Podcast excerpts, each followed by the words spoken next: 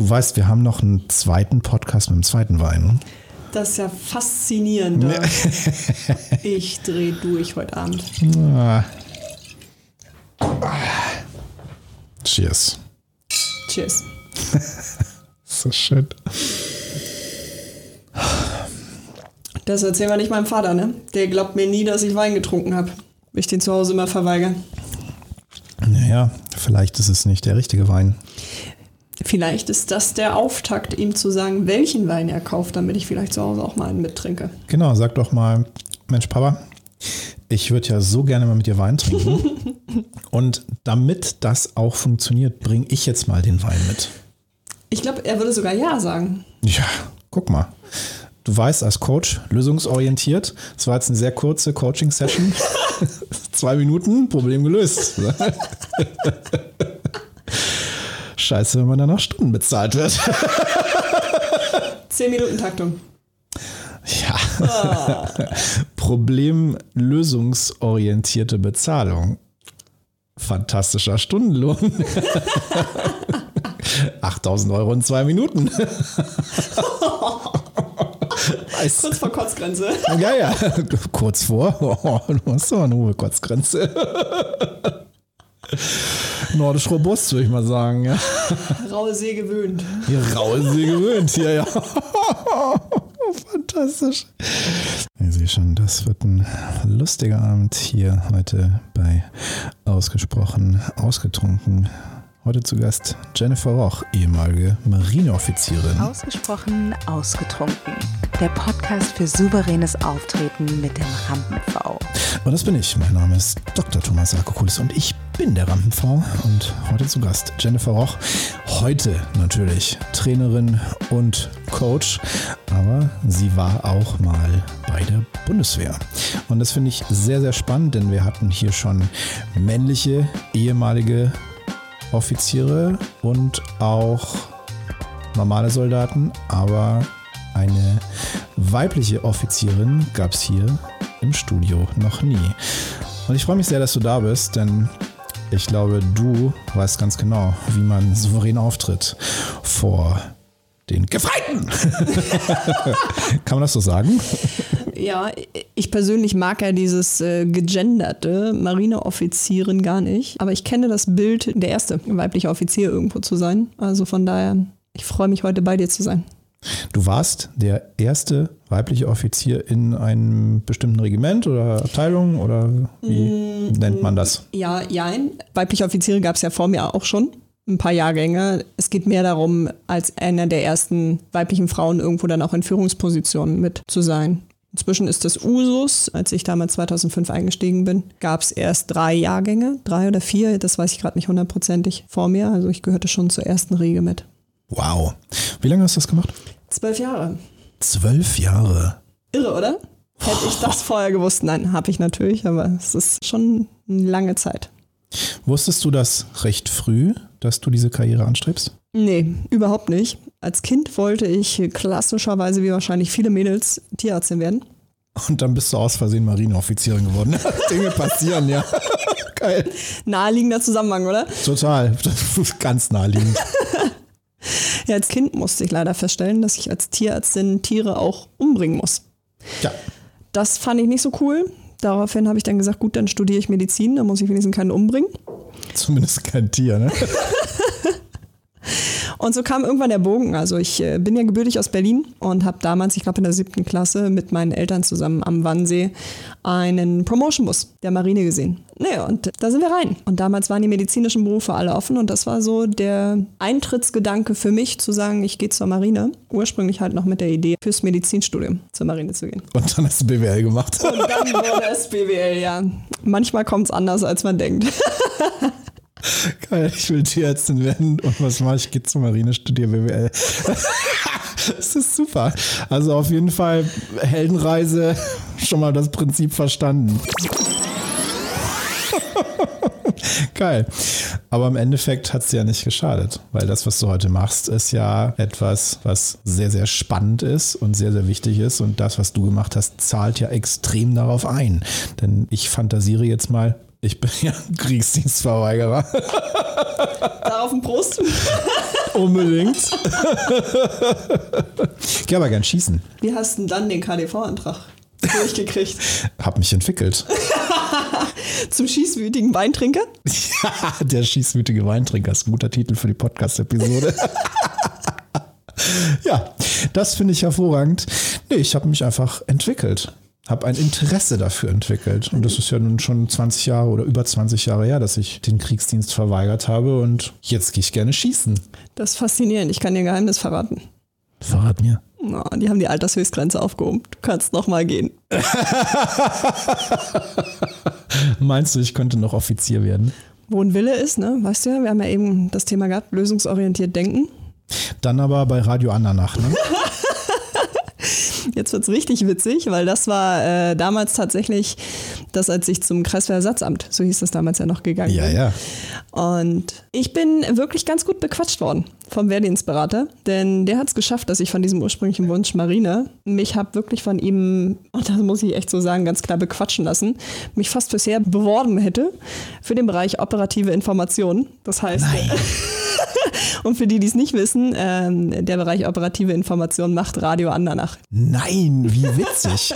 ich habe tatsächlich, weil ich damals schon Radio gemacht habe, hatte ich damals überlegt, also wenn, wenn überhaupt, dann Radio Andernach. Weil da kann ich Radio machen und Wehrdienst verbinden. Total gut. Mega. Und dann hatte ich aber, ich sage jetzt mal offiziell Gewissensbisse. Nein, nein, nein, nein. Ich sage jetzt mal offiziell dass ich Gewissensbisse. Und insofern habe ich verweigert. Es wird seine Gründe gehabt haben. Und Auf vor jeden allem Fall. stündest du da jetzt nicht, wo du heute bist.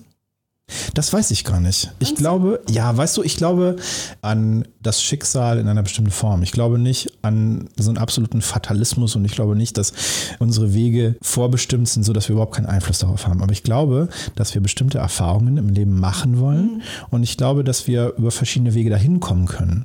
Und ich könnte mir durchaus vorstellen, dass ich heute an dem Punkt bin, an dem ich bin, zumindest vergleichbar, auf einem anderen Weg dahin gekommen wäre.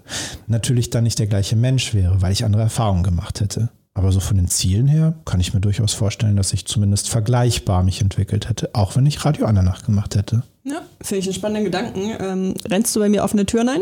Und in diesem Sinne bin ich noch viel interessierter, was Radio Andernach im Hinterkopf bei dir für deinen weiteren Weg auch gemacht hat.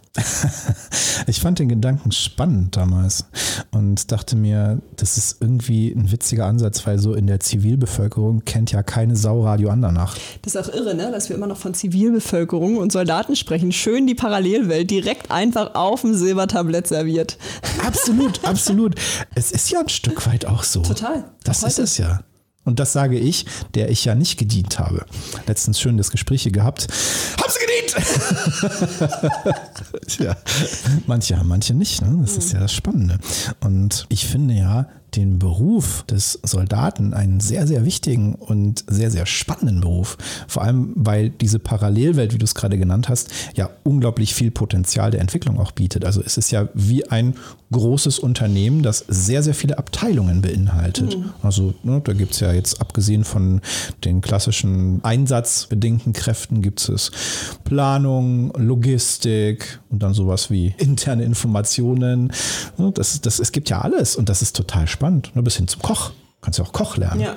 Hast du denn jemals mit dem Gedanken gespielt, als du da professionell bequatscht wurdest, tatsächlich zu Radio Andernach zu gehen? Total. Also ich weiß noch, ich hatte damals meinen Termin, ich weiß gar nicht mehr, wo das Kreiswehrersatzamt in Berlin war, wo ich hin musste. Auf jeden Fall bin ich nach Hause gekommen. Wirklich auf Freude strahlend auf meine Eltern zugestürmt und äh, habe gesagt, Mama, Papa, ich gehe ins Buschwerk. Ich fahre nach Mayen. Nach kurzzeitiger Gesichtsfeldentgleisung meiner Eltern mit entsprechendem Naserümpfen haben sie mich dann angeguckt und gesagt, ist das dein Ernst? Du liegst uns seit Jahren in den Ohren, dass du zur Marine gehen möchtest und nur zur Marine, weil du zur See fahren möchtest. Und jetzt willst du ins Buschwerk? Der O-Ton fehlte, was stimmt denn nicht mit dir? Das war die Satzergänzung, die ich dann selber gebracht habe. Aber ja, äh, da ist mir tatsächlich erst bewusst geworden, was der gemacht hat. Also, weil, um mal so ein Zeitgefühl zu reden, ich habe in der siebten Klasse, also sprich, da war ich 13 Jahre, glaube ich, den Promotion-Bus der Marine gesehen. Und als ich beim Kreiswehrersatzamt war, das war Ende der 12. Klasse. Irgendwie so in dem Dreh, genau, Ende der 12. Klasse. Das heißt, ich war zu dem Zeitpunkt 18, knapp 19 Jahre. Also wir reden hier über ein paar Jahre Zeitversatz, die ich immer gesagt habe, wenn Bundeswehr, dann Marine. Und dann war ich bei einem Termin und der hat es wirklich geschafft, dass ich letztlich von der Nord- oder Ostseeküste ins tiefste Deutschland hineingefahren wäre, wo ich vielleicht noch einen Fluss sehe, aber eher weniger. Da hat jemand mal wirklich hervorragende rhetorische Qualitäten bewiesen. Also das war, das war wirklich eins mit Sternchen ne, an der Stelle. Und dann wurde es doch die Marine. Und dann habe ich meinen Kopf wieder gerade gerückt, hatte ja noch den zweiten Termin zur Bewerbungsabgabe und habe dann dem netten Herrn vor Ort gesagt, nice try. Das machen wir nochmal neu bitte und habe die Bewerbung tatsächlich auf die Marine ausgefüllt und bin dann auch, keine Ahnung, innerhalb von vier Wochen, sechs Wochen direkt zum Assessment Center nach Köln eingeladen worden. Aber die sind ja echt gut da. Also die haben mir damals gesagt, bei der Tauglichkeitsprüfung, ich könnte alles machen, bis auf Pilot. Und das fanden die so schade, weil ich habe unfassbar gut abgeschnitten bei diesem Test wo du diese Reaktionen machst bei diesem Computerprogramm. Mhm. Weil du Klar. schon Brillenträger warst früher? Ja, mhm. Brillenträger. Aber ich war im Reaktionstest echt 1A, klar, Videospiele. 15 Jahre Nintendo. Vollgas. Wie Joystick funktioniert, wusstest du. Richtig. Und deswegen fanden die das halt mega schade, dass ich Brillenträger bin, weil sonst meinten die, sie wären der perfekte Pilot. weil ich halt echt hart abgeliefert habe. Aber weißt du, woran du einen Piloten erkennst? Woran? Er wird's dir sagen. Super nice, ey. Es ist tatsächlich so. Echt, die Piloten, die ich kennengelernt habe, also auch zu aktiven Dienstzeiten. Hallo, ich bin. Und ach übrigens, was ich dir mal sagen wollte, ich bin äh, Pilot. Nice. ja, ich habe dann auch damals diese Fantasie gehabt, so wie Tom Cruise in Top Gun. Highway to the Danger Zone. Und dachte mir so, okay, Lederjacke, Motorrad, läuft bei mir. ja, so viel mal zum Thema Pilot. Weinerlich. So, wir sind ja nicht zum Spaß hier. Wir trinken ja auch was. Und ich habe da mal was vorbereitet, denn auf deinen Wunsch trinken wir Weißwein, der nicht allzu trocken ist. Und du hast vorhin gesagt, fand ich sehr, sehr schön, wenn das dann so staubig wird im Mund. ja, furztrocken, das wollen wir heute nicht. Wir trinken heute Granz Fassian Fuder 12 Riesling aus dem Jahr 2019. Ein Weingut an der Mosel, das einen Wein macht mit 12 Volumenprozent, einem Restzuckergehalt von 11,4 und einer Säure von 7,8. 8. Damit sind wir im feinherben Bereich. Das heißt, nicht ganz so trocken, staubt nicht im Mund, macht aber dafür umso mehr Spaß. Und deswegen, willst du noch einen Schluck? Nee, danke, ich habe erstmal. Okay, ich trinke für dich mit.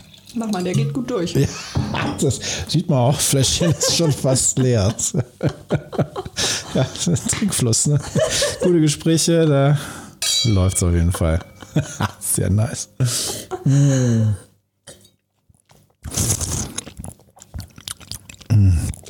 Oh, ist das geil.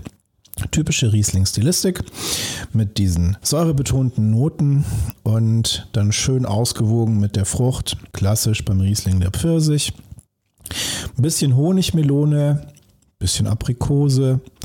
Sehr angenehm. Gut trinkbar, läuft durch wie nix. Also kann man gegen Durst trinken, gut gekühlt, schön im Sommer, Vollgas rein damit. Magnumflasche ist, wenn man nachmittags allein zu Hause ist. Mm. So, und dann hast du irgendwann die Entscheidung getroffen, jetzt ist vorbei mit der Seefahrerei.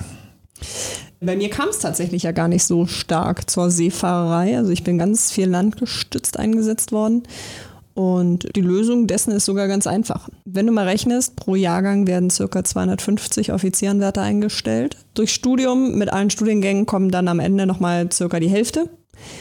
Und Dienstposten auf seegehenden Einheiten gibt es vielleicht an der Zahl ca. 60, 70. Also es mag abweichen mittlerweile so, äh, aber danach kannst du dir ausrechnen, dass sogar knapp die Hälfte des Jahrgangs auf anderen Dienstposten eingesetzt wird. Das ist ja schade. Das heißt, du bist gar nie mit der Gorch Fock und. Doch, Gorch Fock. Oh, sehr gut! Hervorragend! Ja. Nee, Gorch Fock bin ich natürlich gefahren. Ah, ein Glück. Also keine reine Landrade. Nee, die, also die Ausbildungsfahrten gehörten selbstverständlich dazu, ne? Also, hallo. Du hast es auf jeden Fall das große Kino mitgemacht. Ja. Ah, wie schön. Darum beneide ich dich ein bisschen, denn wie du hier siehst, auf meinem Unterarm, das hier. Das hier ist nicht die Gorch Fock, sondern das ist die Heinrich von Rieger. Das ist das Schiff meines Ur-Ur-Urgroßvaters. Der ist nämlich auf der Ostsee zur See gefahren. Ich drehe ab. Tja, so. Das Deswegen ist. hast du den Pulli die ganze Zeit unten gehabt, damit der Running Gag an der Stelle ausgepackt wird. Ja, pointiertes Raushauen hier von den wirklichen Highlights. Man könnte meinen, du hättest ein Konzept da. Letztens schon im Podcast erlebt, als Udo Gast hier war, der ja auch bei der Nacht der Redner auftreten wird, als ich ihm meinen linken Unterarm gezeigt habe mit dem biblischen Motiv, wo er meinte, Mensch, so gut hat sich noch niemand auf einen Podcast mit mir vorbereitet, dass er sich meine Geschichte auf den Unterarm tätowieren lässt. Also, tja, wie du siehst, auch für dich hier volles Programm. Fühle ich mich direkt eine Runde heimischer. Ist das geil. Okay, das heißt, große Seefahrerei, abgesehen von dem Ausbildungsgang auf der Gorch Fock, war bei dir nicht. Und wie auch immer, hast du irgendwann die Entscheidung getroffen, das war's jetzt, ich möchte mich verändern. Wie kamst du dazu? Also zunächst einmal ist es ja so, dass du bei der Bundeswehr ganz allgemein, unabhängig der Teilstreitkräfte, über zwei Laufbahnmodelle gehst, ganz normal. Am Anfang fängst du als Soldat auf Zeit an. Mittlerweile sind es, glaube ich, 13 Jahre, weil das Studium umgestellt wurde. Ich habe ja noch auf Diplom studiert.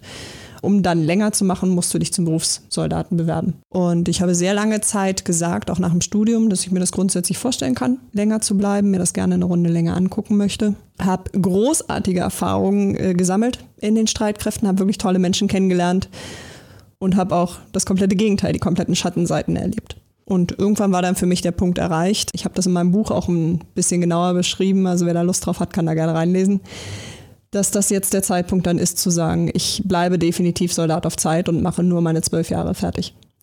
Das finde ich ja jetzt mal richtig spannend. Dekantiert. Und da frage ich gerne die Tiefe nach. Wo sind denn die Schattenseiten? Naja, Kellerleichen findest du überall. Bei mir war es am Ende des Tages tatsächlich so, dass ein ganz wichtiger Punkt die Entscheidungsfrage ist, wie sehr möchte ich das hohe Maß an Sicherheit, was mir dieser Arbeitsplatz bietet, über meine Möglichkeit der Selbstbestimmung tauschen. Ich merkte einfach, dass ich an gewissen Punkten immer wieder an Grenzen für mich persönlich gestoßen bin oder immer wieder vor ähnliche Herausforderungen gestellt wurde, die in ihrer Art selbst total unterschiedlich waren, aber in mir selbst so einen Konfliktherd aufgebracht haben. Und irgendwann nach dem Dienstzeitende ist mir dann eben auch klar geworden, wo das herkommt. Und das hat ganz viel mit meinem Wertesystem zu tun gehabt. Einer meiner Werte ist Freiheit. Und am Ende des Tages war es tatsächlich so, dass ich meine persönliche Freiheit geopfert habe, um die Freiheit des deutschen Vaterlandes zu verteidigen. Und das hat mich einfach in ein ganz großes inneres Zerwürfnis geführt. Hätte ich dir wegcoachen können. War ich alleine gelöst dann. ja, indem du das verändert hast, das Umfeld. Genau, genau. Klar. Ja, ich bin völlig bei dir. Also mein höchster Wert ist Freiheit. Und da ist natürlich ein Kriterium auch Selbstverwirklichung in verschiedensten Bereichen, ob das jetzt privat oder beruflich ist. Ja. Alles, was in irgendeiner Form die Möglichkeit der Selbstverwirklichung einschränkt, ist dann natürlich etwas, was Konflikte heraufbeschwört. Das ist ganz klar. Also ich glaube, Konflikte entstehen automatisch immer dann, wenn wir in, in Grundsatzdiskussionen mit uns selbst, also in Grundsatzdiskussionen mit unserem eigenen Wertesystem äh, geraten. Und viele Menschen sind sich darüber im Grunde gar nicht bewusst, haben sich noch nie die Frage gestellt, was für ein Wertesystem habe ich überhaupt, was sind die Dinge, die mir wichtig sind. Oder, so wie du es eben auch gesagt hast, welche Kriterien gehören für mich dazu. Würdest du im Nachgang sagen, dass deine Zeit bei der Bundeswehr eine Zeit war, in der du deine Werte nicht gelebt hast? Also das Fazit, was ich für mich in meinem Buch auch gezogen habe, ist, dass ich hier von meinen äh, fünf Hauptwerten, von meinen persönlichen Big Five, am Ende vier von fünf aufgegeben hatte während meiner Dienstzeit. Das ist viel. Ja, das ist, äh, das ist ein Brett. Ja, definitiv. Und beachtenswert, bewundernswert und auch interessant, dass du das zwölf Jahre hast du gesagt, zwölf Jahre durchgezogen hast, vier von fünf deiner zentralen Werte nicht gelebt zu haben. Wobei ich dazu oder auch relativierend einfach sagen möchte und an der Stelle tatsächlich auch muss, das ist ja nichts, was mir in der Dienstzeit bewusst gewesen ist. Also ich habe mich viel mehr gefragt nach meinem Dienstzeitende, wo dieses Gefühl herkommt, wie so ein Darsteller in seinem eigenen Videospiel zu sein, wie so ein Darsteller, wie so eine Marionette sich zu fühlen. Auszusehen wie man selbst, zu sprechen wie man selbst und trotz dessen gar nicht richtig zu wissen, was eigentlich eigene Gefühle sind, was eigenes Verhalten ist. Und über diesen Ansatzpunkt bin ich natürlich dann eine Spur tiefer gegangen und long story short, habe mein eigenes Wertesystem im Endeffekt für mich nicht nur erarbeitet, sondern auch abgeglichen mit dem, was ich in der Vergangenheit gemacht habe und vor allem auch welchen Weg ich in der Zukunft gehen möchte. Und diese Metapher habe ich auf deiner Website gelesen und die hat mich sehr angesprochen, weil, wie ich ja eben schon erzählt habe, ich früher viele Videospiele gemacht habe als Kind und Jugendlicher. Und das hat so getriggert in mir und ich konnte das so nachfühlen und dachte mir, okay, wenn ich mich wie eine Marionette fühle, wie ein fremdgesteuerter Charakter, das hat ja nichts mit Freiheit, Selbstverwirklichung und Erfüllung zu tun. Und da kann man jetzt ja grundsätzlich die Frage aufwerfen, ist denn ein System wie die Bundeswehr etwas, wo das überhaupt möglich wird oder verhindert die Struktur, die eine Bundeswehr, eine Armee, Streitkräfte generell oder und dann auch im übertragenen Sinn ein Konzern verhindert so eine Struktur nicht überhaupt die Selbstverwirklichung? Ich glaube, es steht und fällt damit, wie weit ich bereits im Bereich meiner Persönlichkeitsentwicklung vorangeschritten bin. Je klarer ich mir bereits über mich selbst bin, was mitunter auch einfach etwas mit dem Lebensalter zu tun hat, desto einfacher ist es für mich zu erkennen, passe ich in ein System hinein, egal ob das ein, ich nenne es mal Struktursystem, wie die Streitkräfte ist, oder ob das eine Konzernhierarchie ist, die natürlich beide eine gewisse Form der Anonymität auch mit sich bringen. Je jünger ich bin, desto anpassungsfähiger bin ich auf der einen Seite und gleichzeitig bin ich dadurch natürlich passfähiger für eine Struktur oder einen Rahmen, der gegeben wird. Aber am Ende des Tages ist es trotz dessen so, also selbst wenn mir Dinge von außen vorgegeben werden, habe ich es ja immer noch selber in der Hand, welche Entscheidung ich für mich, für mein Leben treffe. Jüngeren fällt das nur eine Spur schwerer als Älteren, sich dagegen zu wehren quasi. Die Frage ist in dem Moment, wer trifft die Entscheidung? Bin ich das selbst aufgrund meiner Werte, weil ich sie mir bewusst gemacht habe, weil ich sie klargezogen mhm. habe? Oder treffe ich vermeintlich die Entscheidung, indem ich anderen gerecht werde? Mhm. Ich glaube, dass das ganz viel mit Unterbewusstsein zu tun hat. Ganz viel, und das ist ja das, äh, wo ich auch auf mich selbst zurückkommen kann.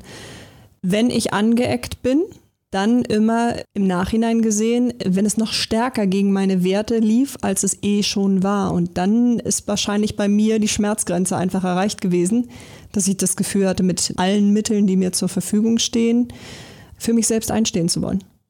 Und ich glaube, es ist eine der wichtigsten Erkenntnisse auch im Hinblick auf souveränes Auftreten, jetzt nicht nur im Beruf, sondern generell im Leben, dass man bereit ist, für sich und seine Werte einzustehen, auch wenn das bedeutet, dass man mal, und jetzt hier schön mit einer Metapher gesprochen, die aus dem Meer kommt, mit Gegenwind zu rechnen hat. Uh. Uh. Ich ergänze auch mal gegen den Strom zu schwimmen.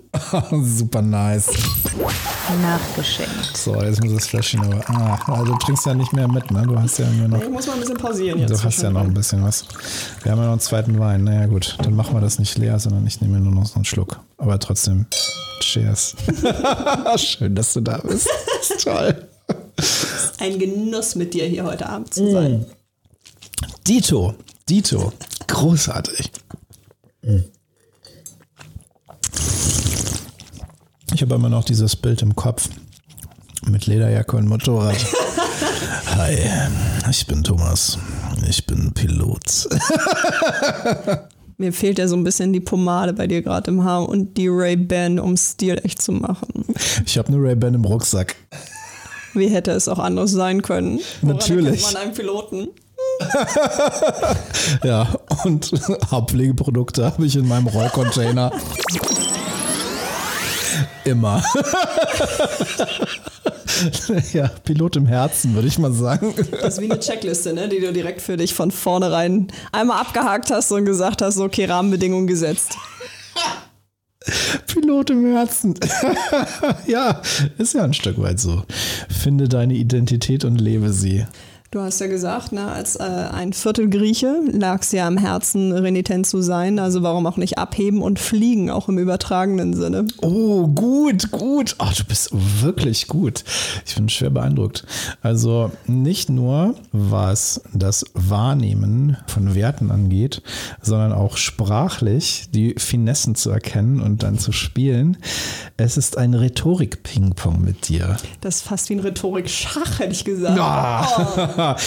Aber für Schach ist das hier alles zu intuitiv, was passiert. Es ist ein Rhetorik-Ping-Pong. Ich kann auch leider keinen Schach.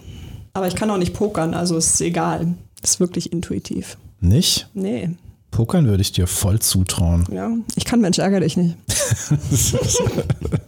ja, ich kann 32 heb auf. Aber auch nicht mehr, wenn ich betrunken bin. Dann finde ich sie alle nehmen. Er macht ja nichts. Ja, aber ich kann gut Flaschen öffnen. Das ist auch eine wichtige Qualität. Für dich müsste das richtige Spiel dann Mikado sein, wenn die Weinflasche leer ist. Oh, herrlich, herrlich. Ich, oh, nee, nee, nee, den bringe ich jetzt nicht. Der ist zu zotig. Nee, nee, komm. Stoßen wir nochmal an. Das, das, das nimmt gerade Dimensionen an. Die, manchmal bedeutet Rhetorik auch zur richtigen Zeit das Richtige nicht zu sagen. Ich freue mich auf jeden Fall und ich finde es sehr spannend, weil das, worüber wir gesprochen haben, deine Geschichte, deine Entwicklung, es ist eine Heldenreise. Das kann man nicht anders sagen. Ich meine, du hast eine Zeit durchlebt, zwölf Jahre deines Lebens, in denen du vier von fünf deiner zentralen Werte nicht verwirklicht hast. Und du bist dadurch gegangen, du bist dadurch gewachsen, da rausgewachsen und machst heute etwas, was Menschen hilft, ja auch ein Stück weit ihre Werte zu finden und danach zu leben, danach zu agieren und damit auf ihr Umfeld im unternehmerischen Sinne, im professionellen Sinne auszuwirken, einzuwirken und dieses Umfeld und sich selbst damit natürlich auch ein Stück weit besser zu machen. Und das ist ja ein Erwachsen aus einer Struktur, für die du jahrelang gearbeitet hast, wo du jahrelang darauf hingearbeitet hast, dich gefreut hast, wie gesagt hast, du hast diesen Bus gesehen, diesen Informationsbus und dann wolltest du unbedingt zur Marine, dann hast du das gemacht und hast dann irgendwann festgestellt, das ist es nicht mehr. Mhm. Ist das die Geschichte, die du in deinem Buch auf Kurs beschreibst? Auch. Also das Buch ist im Endeffekt ein erster Anhalt, um dir beispielsweise mit auf den Weg zu geben, was heißt das überhaupt? Warum ist es wichtig, dass ich mir meines Wertesystems bewusst bin? Möglicherweise, weil du regelmäßig mit Verkehrsdelikten, vielleicht noch gerade so im Bereich der Ordnungswidrigkeiten geahndet wirst. Warst du auf meinem Insta? War ein Gefühl. Wegen der Grundrenitenz? Geil. Echt gut. Die Frau versteht ihren Job.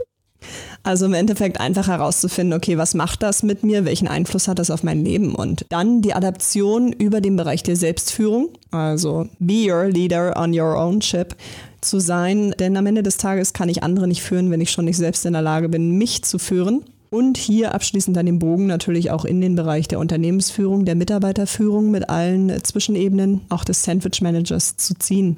Und damit das Ganze eben nicht nur irgendein abstraktes Schulbuch wird, was man nur drei Seiten lesen mag und dann ins Bücherregal zurückstellt, ist das immer wieder gespickt, auch mit meinen eigenen Erfahrungen, eigenen Erlebnissen, sicherlich auch aus der Marine, doch auch aus meiner Zeit jetzt als geschäftsführende Gesellschafterin der GmbH.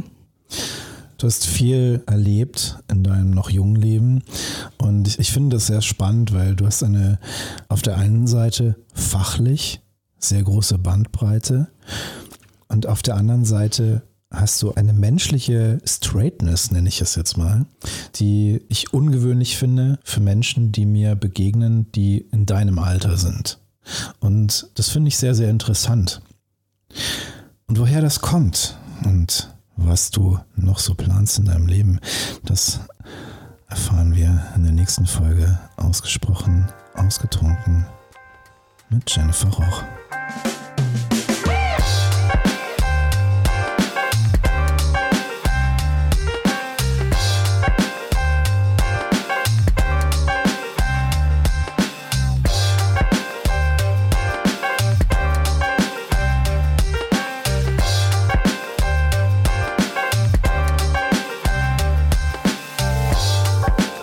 Ausgesprochen ausgetrunken mit Jennifer Roch. Wenn du mehr dafür erfahren möchtest, was Jennifer macht, wie sie Menschen hilft, bessere Führungskräfte zu sein, schau jetzt in die Shownotes, da findest du Links zu ihrer Website und ihrem LinkedIn-Profil.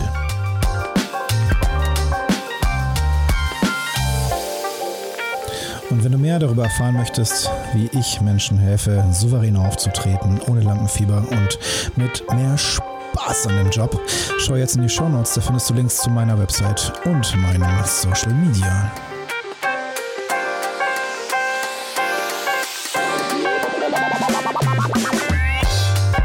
Und jetzt brauche ich deine Hilfe. Wenn dir das gefallen hat, dann like, teile und schrei es in die Welt hinaus.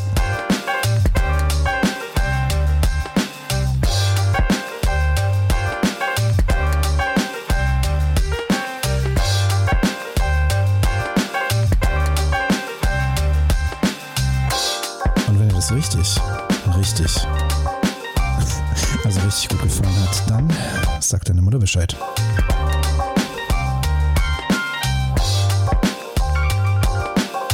Jetzt gibt es nur noch eine Sache zu tun. Gieß dir ein und gönn dir reichlich. Groß daheim.